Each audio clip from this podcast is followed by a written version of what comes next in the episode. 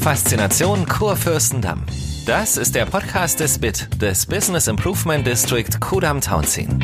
Es geht um Geschichte, Traditionen und die Zukunft der City West. Erzählt von den Menschen vor Ort für ganz Berlin und darüber hinaus. Ja, hallo und herzlich willkommen zur vierten Ausgabe von Faszination Kurfürstendamm, unserem neuen Podcast des BIT Kudam Townsien. Mein Name ist Andrea Pier und gemeinsam mit einem Gast rede ich einmal im Monat über den Berliner Westen und über das, was man dort erleben, erfahren, hören und sehen kann. Es geht also um spannende Geschichten von Menschen, Orten, Unternehmen und Institutionen. Nachdem wir uns in den bisherigen Episoden mit der Kultur und dem Tourismus in der City West beschäftigt haben, treffen wir heute die Geschäftsführerin des Traditionsunternehmens Becker und Kries, Frau Stefanie French, um mit ihr zur Geschichte des Unternehmens, deren Einfluss auf die Stadtentwicklung und die Zukunft der City West zu plaudern. Ja, herzlich willkommen, liebe Frau French. Erstmal vielen Dank, dass wir heute hier bei Ihnen sein dürfen. Sie sind ja seit April letzten Jahres Geschäftsführerin bei Becker und Kries, die ja auch ein äh, Partner im BIT sind. Ähm, und das Unternehmen feiert dieses Jahr sein 75-jähriges Jubiläum. Würden Sie uns vielleicht ein bisschen mit auf die Reise nehmen in die Geschichte? Was war damals, was führte zu der Gründung? Ich glaube, zu dieser Gründung äh, führten im Wesentlichen zwei Faktoren.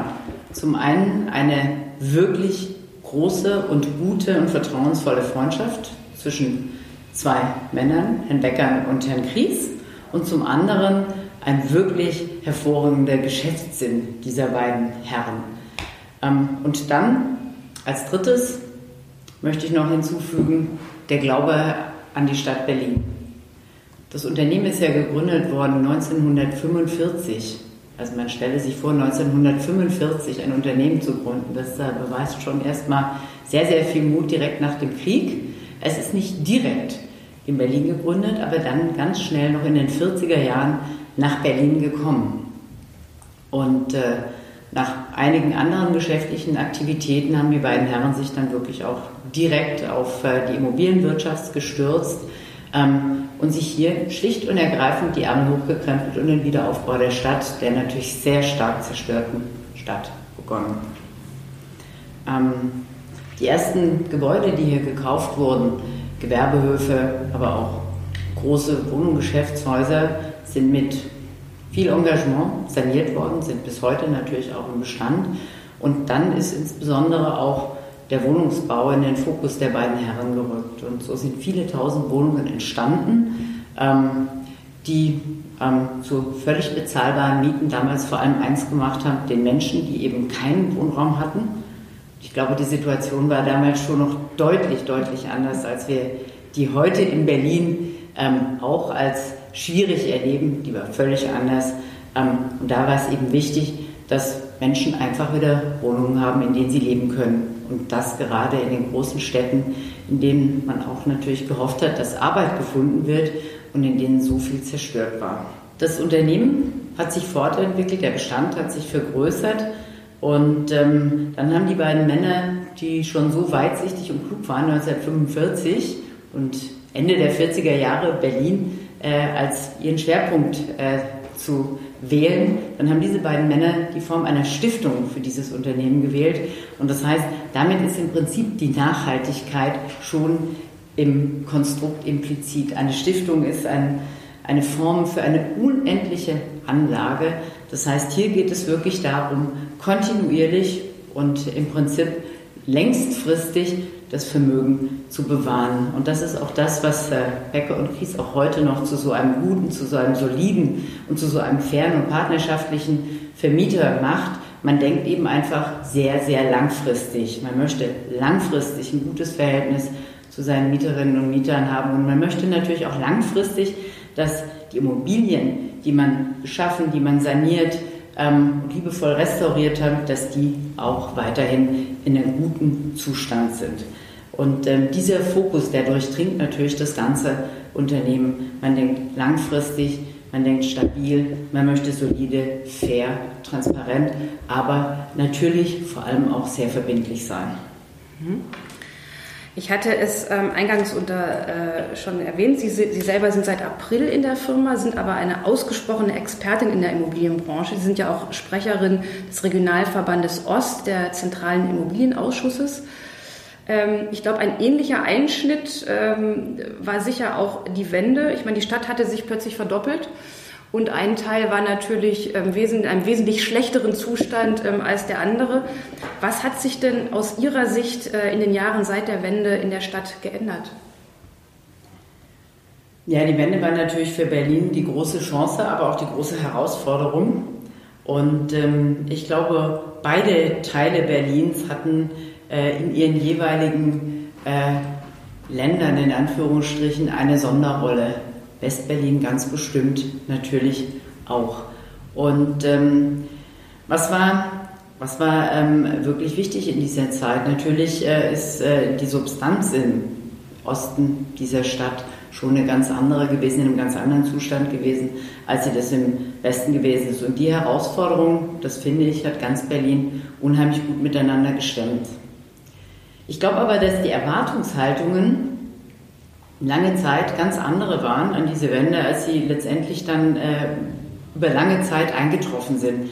Ich bin 1997 nach Berlin gekommen. Damals ist gerade der Potsdamer Platz fertig geworden. Und ähm, alles, was an Visionen für diese Hauptstadt da war, ist überhaupt nicht passiert. Die großen Unternehmen sind nicht gekommen. Die Mieten sind übrigens auch nicht exorbitant angestiegen. Ähm, und äh, der wirtschaftliche Aufschwung dieser Stadt hat sich nicht materialisiert.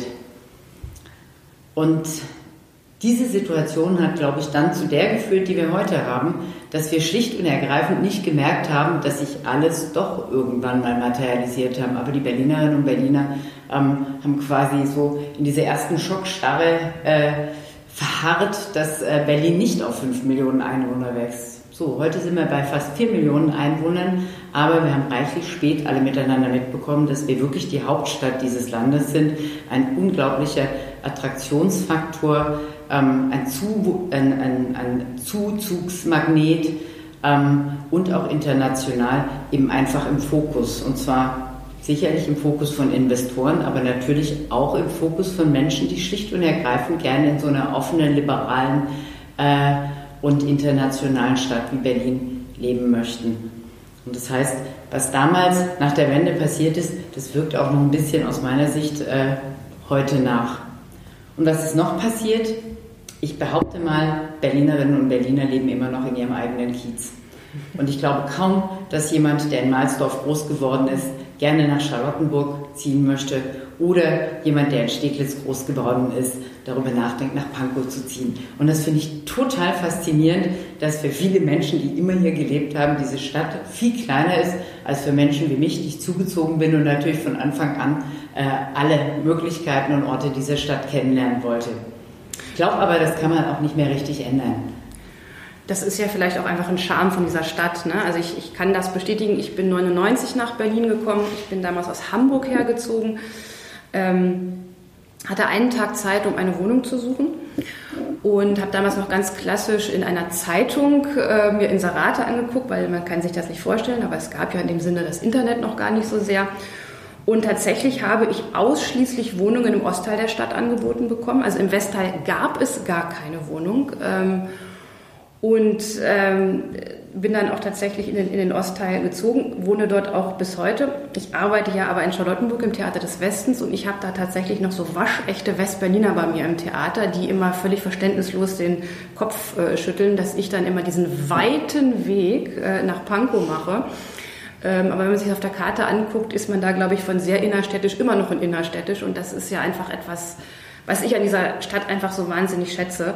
Die ist so riesig und man erfährt sie eigentlich immer erst dann, wenn man irgendwo hin muss, wo man typischerweise sonst nicht ist. Sonst hat man seine eingefahrenen Wege. Und dann denkt man sich, wow, hier war ich noch nie. Ich wohne jetzt auch mittlerweile schon so lange hier. Und man trifft einfach immer wieder auf neue Ecken. Ja, ähm, Stadtentwicklung ist, glaube ich, ein ganz wichtiges Thema, was Sie ja auch umtreibt. Was ist denn aus Ihrer Sicht ein gelungenes Konzept zur Entwicklung der Innenstadt? Puh, also es gibt, glaube ich, gar kein eingelungenes Konzept für die äh, Innenstadt. Sie haben es ja gerade selber angesprochen. Das Interessante an Berlin ist ja, dass es äh, eine Stadt vieler Zentren ist. Es gibt ja nicht dieses eine Zentrum in Berlin. Es gibt halt ein Zentrum für die, die den Alex gut finden und dann gibt es ein Zentrum äh, an der Friedrichstraße, es gibt ein Zentrum hier, aber es gibt natürlich auch die Schlossstraße.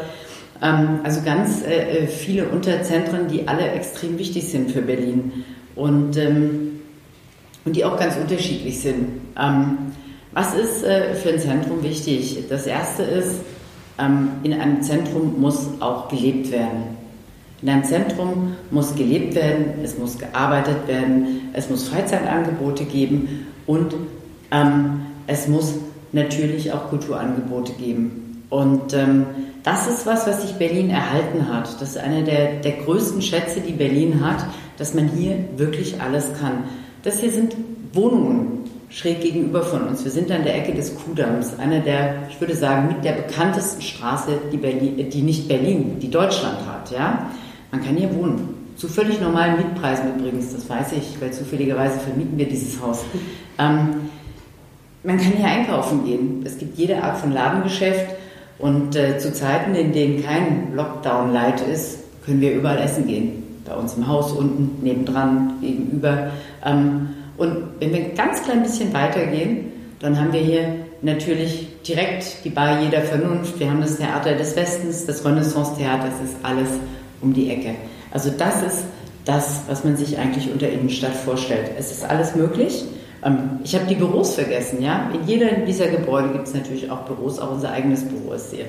Leben, Arbeiten, Freizeit und das durchaus auch in einer gewissen Verdichtung, sodass die Wege ähm, kurz sind, dass die Frequenzen hoch sind, dass es Begegnungen gibt, die gerade eben, okay, nicht immer erwünscht sind, aber die ansonsten eben tatsächlich das Leben für die meisten Menschen lebenswert machen.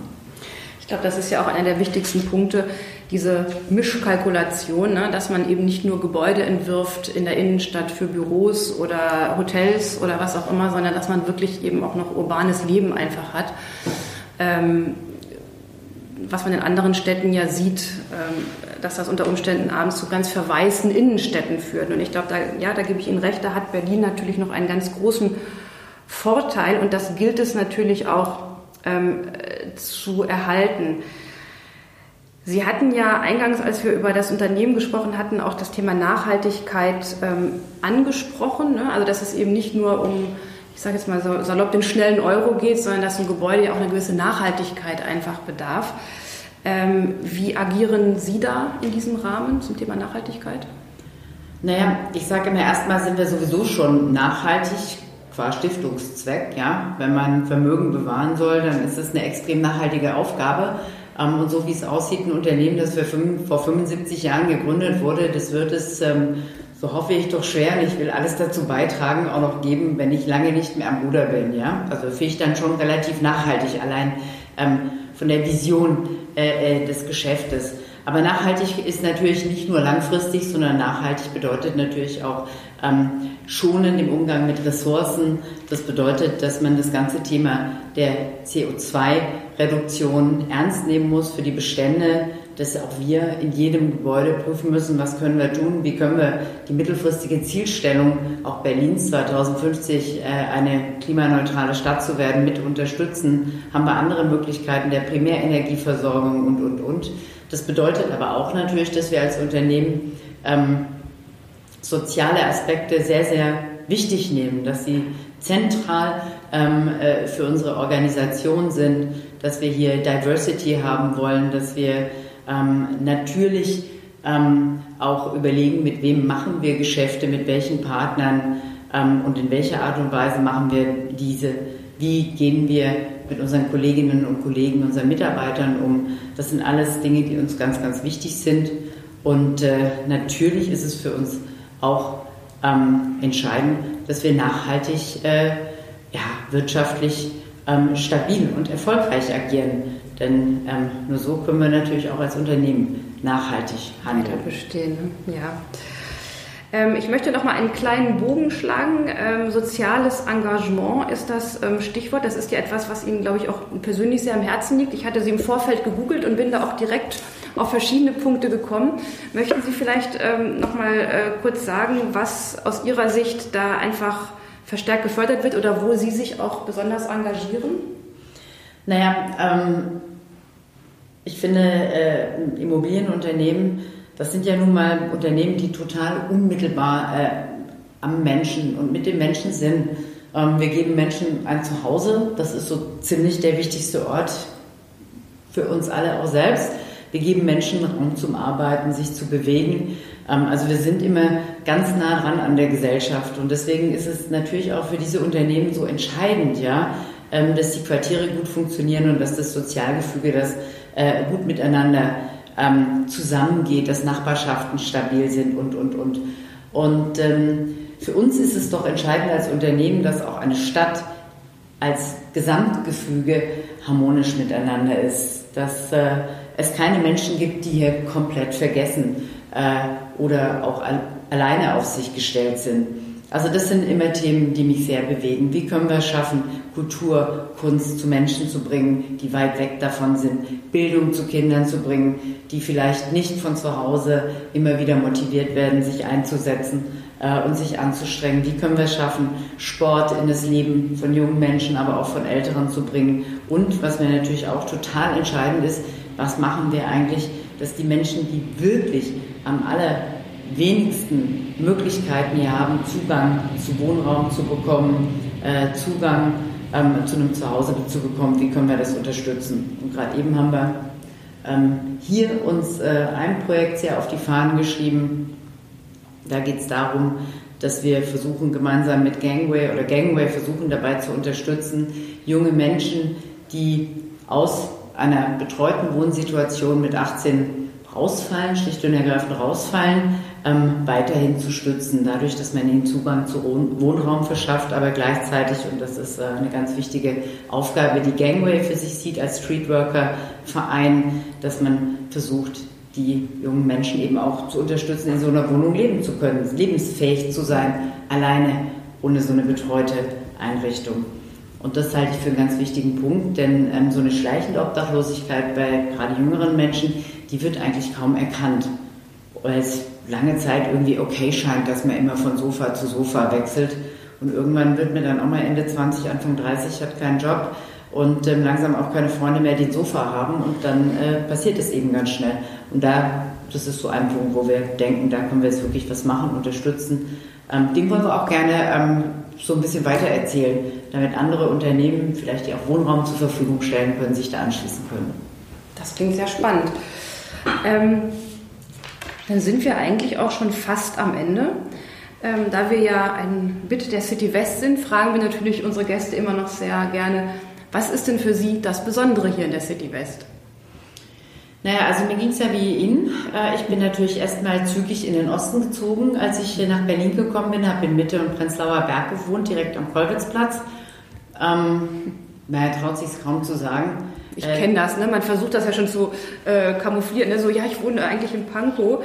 Ähm, ich kann das nur betonen, 99 gab es nur Wohnungen am Prenzlauer Berg und in Mitte. Also man hat gar keine anderen bekommen. Das kann man sich heute gar nicht mehr vorstellen. Total nett, dass Sie das sagen, weil ich würde jetzt gerade noch anschließend zugeben, dass ich auch noch aus Süddeutschland bei Stuttgart stamme. Ja? Nein. Ähm, und somit äh, jedes Klischee. jedes Klischee. Ja, ich komme komm Gott sei Dank aus Ostwestfalen-Lippe.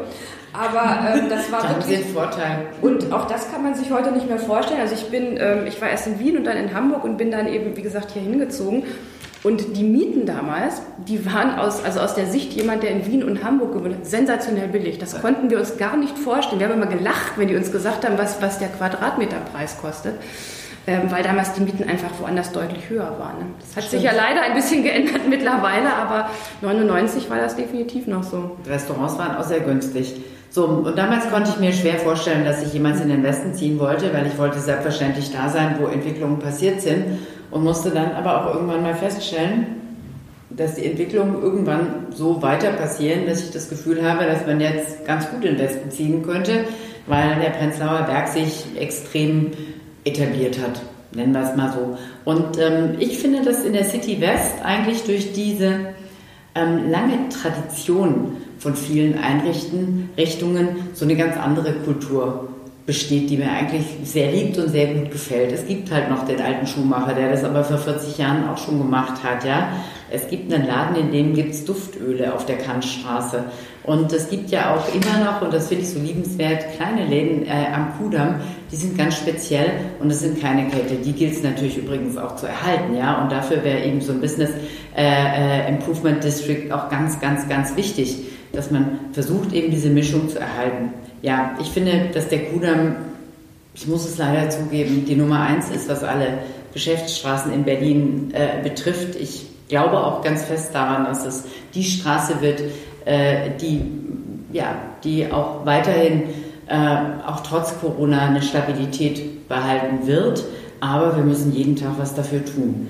Weil es ist nicht äh, Corona alleine, es ist vielleicht nur ein ganz klein bisschen Corona, sondern es ist insgesamt natürlich die veränderte Art und Weise des Einkaufens, äh, die diese wichtigen Einkaufsstraßen so sehr in Schieflage bringen kann. Und das müssen wir natürlich versuchen, mit, mit allen Mitteln und das bedeutet eben mit Erlebniswelten, die wir dort äh, an diesen Einkaufsstraßen schaffen, zu verhindern. Aber ich glaube, dass das Potenzial hier in dieser City West extrem groß ist. Ein ganz wunderschöner Kiez, hat tolle Altbauten und hat natürlich mit diesem Namen Kudam auch den Namen, den man weltweit kennt. Das stimmt. Wenn das nicht ein ganz wunderbares Schlusswort war, dann weiß ich nicht. Liebe Freunde, ich danke Ihnen ganz, ganz herzlich für diese Eindrücke. Ja, liebe Hörerinnen, damit sind wir auch wieder am Ende unseres heutigen Podcastes. Und wenn es Ihnen gefallen hat, abonnieren Sie uns und schalten Sie gerne in einem Monat wieder ein. Mehr Infos zum Thema BIT finden Sie auf unserer Website und damit verabschiede ich mich für heute. Bis zum nächsten Mal in der City West. Sie hörten die neueste Ausgabe von Faszination Kurfürstendamm. Ein Podcast präsentiert vom BIT, dem Business Improvement District Kudam Townsea. Kommenden Monat geht es weiter mit neuem Gast, neuem Ort und einer neuen Geschichte. Sie wollen keine Folge verpassen? Dann klicken Sie hier und abonnieren Sie uns. Faszination Kurfürstendamm gibt's überall dort, wo es Podcasts gibt. Bei Spotify, Apple Podcast, Google Podcast und auf unserer Website unter bit-kudam-townziehen.de slash kudam.